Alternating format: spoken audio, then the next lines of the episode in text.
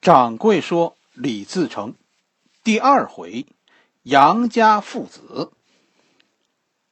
上一回是吧？咱们说到崇祯十一年，清军正在进攻北京。小说中是说呢，说皇帝啊，其实私底下，嗯，想和清军议和啊，就是给清军点钱啊，清军撤退就完了。皇帝是觉得这样呢，自己就可以啊，专心。”先先解决农民军的问题。要是没有农民军这个问题，皇帝认为手里我现在至少有一百万大军，可以用于对对满清作战。啊，说能不能消灭满清，那那不好说。他们腿忒快，是吧？你不一定能追得上。但是踏平沈阳，那是肯定的。要是战争能最后在东北的地面上打。这崇祯其实是有信心的，这仗就一定打胜了。毕竟大明的国力在那儿摆着呢，是吧？要是没有农民军拖后腿，各把满清，真的，我跟你说，对大明来说不在话下。崇祯想的其实不算错，哎，给皇帝出这个谋、画这个策的，就是杨嗣昌。在小说里啊，没有交代这个杨嗣昌个人的经历，是吧？我我给大家说说，杨嗣昌啊，是很有崇祯特色的这么一个明朝官员。那杨嗣昌是一类，这是一类官员，这是明朝的特色，这就是所谓的清流。而且杨嗣昌算是世代清流，能不能干活这不好说。但是人家人品绝对没得说，好人。就明朝末年啊，其实很多官员都是这个列，都是这个样。杨嗣昌的家里是犯过错误的，这个不新鲜是吧？明朝大臣呐犯错误那那太常见了，是吧？杨嗣昌的老爸是被崇祯判过死刑的，他老爸叫杨鹤，啊，历史上很有名的这个人。掌柜觉得，我跟你说，这崇祯呐，就是栽在了杨家父子的手里。不是说杨家父子是坏人，也不是说他们跟历史上其他的那些人似的，他们有私心。不是，是书生气太重了。杨家人，杨家虽然误国，但是跟大家说，这绝对是一门忠烈。大体上就是明朝崇祯年就是这个状态，清廉。这个人清廉，但是无用。其实，其实他们也是一腔热血。都说中国是一个封建制的国家，是吧？但是，但是跟大家说，是吧？哎，中国的封建制啊，跟其他地区的封建制是有区别的。有一个观点肯定是不对的，那就是皇帝是国家的主人。这个观点是不对的。天子和皇帝是国家名义上的主人，但是从春秋到民国，我跟你说，没有一个朝代这个国家是只有皇帝一个人的。始终伴随在皇帝左右的就是大臣们，甚至于皇帝以前也有人是大臣的，对吗？这是一个要命的话题。最早看明白这件事的朝代。是宋朝，宋朝是宁肯便宜外人也不强军，啊，就是辽国也好，金国也好，蒙古也好，他们再凶，是吧？在在宋朝人的眼里，他们只要我的钱，大臣们满脸堆笑，可是暗地里最后啊，他们是要我的命。宋朝最后被元朝消灭了，是被外敌消灭的，历史上给的说法，这叫积弱。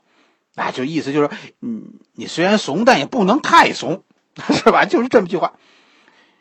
明朝一开始走的也是宋朝这个路，这个路数，但是跟大家说，从从他们老大朱元璋开始，这个这个明朝有创新，啊，就是这这个国家呀，内部必须还是得得斗一斗的，是吧？要是不斗，就会就会彻底汉化。啥叫彻底汉化？你去看辽国、金国啊，那个都叫彻底汉化。我们汉人呐，要说享福，我跟你说，哎呀，这个真的是不用别人教，所以我们后来发展的文化是什么呢？就是为了生存，哎，为了防止自己衰退，我们必须有斗争，啊，有条件我们要和外人斗，没条件创造条件也要跟自己人斗。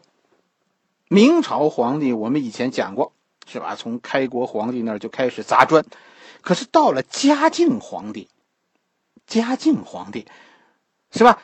有创新。哎，砸砖现在让嘉靖皇帝砸出正义了，皇帝不砸，你们大臣自己砸，这就是开始闹奸臣，啥意思呢？皇帝开始不和大臣斗，而是让大臣斗大臣，是吧？谁赢了谁就是忠臣，谁输了那谁就是奸臣。哎呦，我跟你说呀，嘉靖年呢，这大臣是一波比一波死的惨呐。是吧？从大奸臣严嵩开始，徐阶、高拱、张居正、东林党，一直到魏忠贤，长江后浪推前浪，反正谁输了，谁就是奸臣。就是这样，明朝从嘉靖皇帝开始，所有的首辅大臣到最终，几乎全是奸臣。可是你说这么？这么多奸臣呐！你说这皇帝得特着急吧？没有，嘉靖是二十五年没上班，他孙子万历学的更到位，二十七年不去单位打卡。这万历的儿孙中，我跟你说，有商人，有这个职业嫖娼的，是吧？有有木匠，就是几乎没有勤奋的皇帝。好容易出了一个崇祯。啊，崇祯算是真的算是好皇帝，勤奋的。结果呢？结果亡了国，这是值得大家好好想想的。大臣都是都是奸臣，皇帝一个一个都不着调，你说这国家完了吗？没有，不是啊，对吧？其实嘉靖年和万历年，你看在明朝都算是盛世，别的不说，至少文艺空前繁荣。对吗？其实这背后的意思就是说，皇帝不上班，好像这路啊走对了。跟大家说，崇祯是嘉靖年以后第一个干正事的皇帝，勤奋努力，可是居然亡了国。你说这都哪儿说理去，是吧？难道说说说大明朝皇帝就得像嘉靖、万历那么干吗？这个话我可我可不敢说，我不知道，是吧？但我知道，崇祯信任杨嗣昌和他爸爸，这是他亡国的直接原因。崇祯为什么非要非要信任这样的人不可呢？其实跟大家说，在朝廷上放眼望去，满朝文武全这样，不是崇祯挑的某个类型的人用，是用谁都一样。到崇祯，是吧？大明朝真的就是一个书生国家了。皇帝把国家建立在大臣的尸体上，是吧？而而大臣所以死，是因为犯错。皇帝为了让大臣死的没有怨言，宁肯不上班，是吧？我不干活，你总挑不出我的错吧？那剩下的就是我挑你的错。明朝自从用上嘉靖皇帝这个偏方，大臣们一个一个死的毫无怨言。变，但是变成一个从皇帝开始，大家集体给别人挑毛病的朝代，不是一代，是连挑了五代人了。这是到崇祯这儿，江山这才落到崇祯手里的。你说这个国家要是这个这个办法治国，以后会是什么样子？到了纯崇崇祯年，满朝大臣都不干活，而是。偶然的啊，要有一个干活的，我跟你说，那会有一百个人在他身后挑错，干的多，错的多，是吧？在明朝就是这样，升官不考你有多少功，是吧？而是考你什么？考核你的长官，你有没有出错？长官考核你这个，要照这个干下干下去，是吧？哎呀，你说，你说这国家真的。会会是什么样子呢？一个人要想升官，是吧？靠什么？不靠你多干活，靠你给你的长官挑毛病，你把他搞下去，你就上去了。崇祯是一个真的是一个想干活的皇帝，但是这帮大臣他们得会呀，能出杨嗣昌父子，这得说杨嗣昌父子给他一个什么评价？这父子有勇气，有担当，主意虽然错了，但是态度真的应该是肯定的，至少比这一朝的事后诸葛亮都强。杨嗣昌和他的老爸杨鹤给崇祯出的主意，杨嗣昌老爸杨鹤啊，给给崇祯出的主意是什么呢？老爸出的主意是先把起义军放一放，咱们先打满清。那土匪怎么办呢？是吧？杨鹤的主意就是咱们招安土匪。结果，结果土匪确实是招安了，是吧？成了成了国家养的土匪了。他最后个个养的养的肥肥壮壮的，集体又反了。崇祯大怒，啊一下子就喊秃噜了嘴：“奸臣误我！”就这句话，崇祯这一辈子就会这四个字：“奸臣误我！”啊，这满朝文武这一听啊，这满朝众口一词：“杨鹤这个老奸贼呀，不杀不足以平民愤。”哎呀。这就是让人一见，听了以后觉得很伤心的事情了吧？大家应该明白，崇祯年朝廷到底出了什么问题？不是某个大臣的问题，是整个这个团队的氛围不好，是吧？大明公司的企业文化有问题，这个毛病应该从他们公司的创始人和中兴人的身上去找，这都把这些责任都归到崇祯这儿，这个不厚道。是吧？杨鹤后来真的就被崇祯判了死刑，啊，关键时刻是这杨鹤的儿子杨嗣昌三次啊向向皇帝哀求，饶我老爸一命吧，是吧？我这辈子对您肝脑涂地。崇祯这个时候其实也真的就是四下里啊找不到忠臣，突然发现啊这，哎这。这杨鹤的儿子杨嗣昌，他是不是忠臣还不知道，但至少他现在是个孝子，是吧？咱们国家的文化就是说，是孝子必是忠臣，是忠臣必是孝子。于是，崇祯怎么做呢？崇祯是把杨鹤改为发配，把杨嗣昌启用了。杨嗣昌后来把杨嗣昌调到了调到了身边，这样儿子。杨嗣昌在总结了老爸杨鹤啊这经验教训以后，跟崇祯说：“说我老爸确实是错了，是吧？他那个招错了。咱们啊，咱们不应该放任农民军。他老爸不说不说招安农民军吗？杨鹤说这不对，不应该放任农民军，应该反过来，咱们应该重点先剿灭农民军。以前那个事儿我们做反了。”啊，应该是花点钱，咱们向向向满清搞个进贡什么的，哎，换取一点时间，咱们好集中精力剿灭农民军。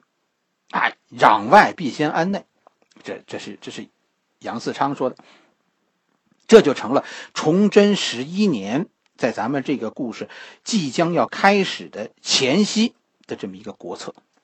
杨嗣昌向崇祯，在崇祯十一年向向崇祯建议，先优先优先啊剿灭农民军，然后再去击溃满清，啊，这个主意是在他老爸失败的基础之上总结的。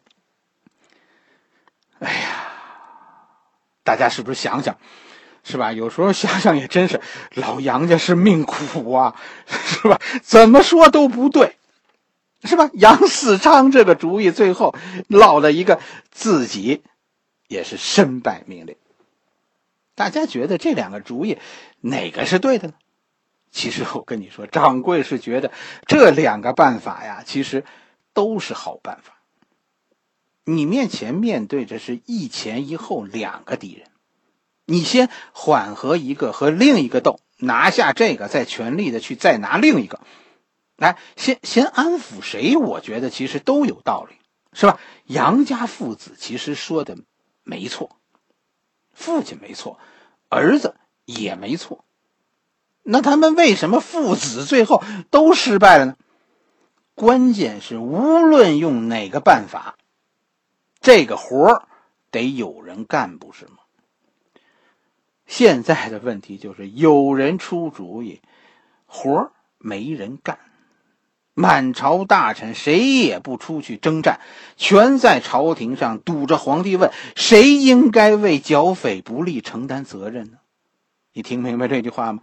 今儿个咱们斗谁呢？啊，是不是让我给您出个主意啊？我去了，真的就是谁干活谁有错，谁就得承担责任。群众的眼睛最后都是雪亮的。在这个朝廷里，掌柜觉得，在这样的朝廷里，真的是。真的是，凡是犯错的人，史书上记载了犯错的人，掌柜觉得那其实都是英雄。故事里的杨嗣昌是个坏人，是吧？不用辨别的坏人。